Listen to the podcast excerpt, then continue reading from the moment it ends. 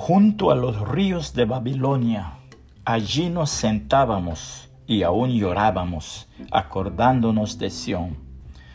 Sobre los sauces en medio de ella colgamos nuestras arpas. Y los que nos habían llevado cautivos nos pedían que cantásemos, y los que nos habían desolado nos pedían alegría diciendo, Cantadnos algunos de los cánticos de Sión. ¿Cómo cantaremos cántico de Jehová en tierra de extraños? Salmos 137, 1 al 4. Colgando las arpas. Cuando alguien se jubila se dice, colgó los botines, pero a veces los colgamos antes de tiempo. Algunos cuelgan su ministerio, su llamado, su servicio a Dios. En Mateo capítulo 22, Dios invita a una fiesta de bodas. Lamentablemente, los convidados no quisieron ir, así que Dios ocupa a otras personas. El que no edifica, destruye. ¿Lo sabías?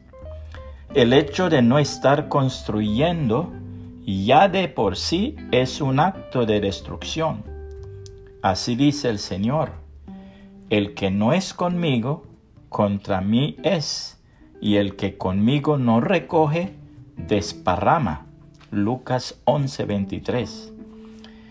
Eso hace aquel que no hace nada, el que no se involucra, no participa, no colabora, no testifica. El oidor, el que siempre se sienta en el banco solo para recibir.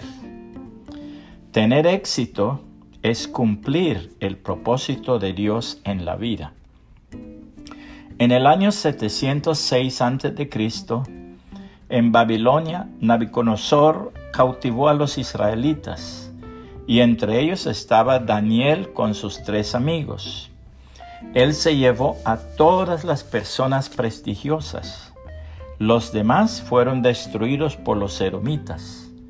A la orilla del río los israelitas se lamentaban porque estaban cautivos y como el templo había sido destruido, dejaron de cantar.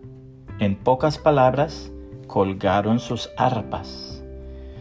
¿Cómo es posible que algunos cuelguen su talento y ministerio?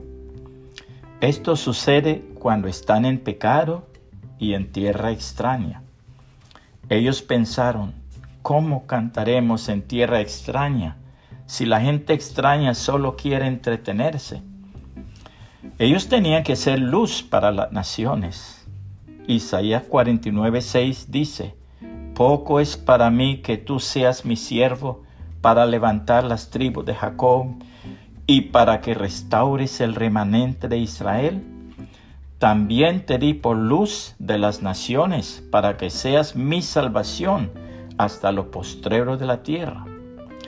Debían de testificar, pero ellos fueron llevados cautivos justamente cuando pecaron.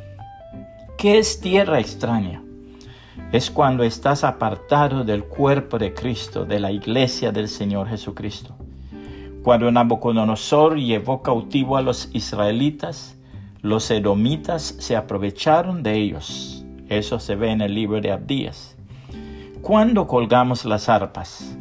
Cuando nos dejamos abandonar y decepcionar. Tal vez te defraudaron.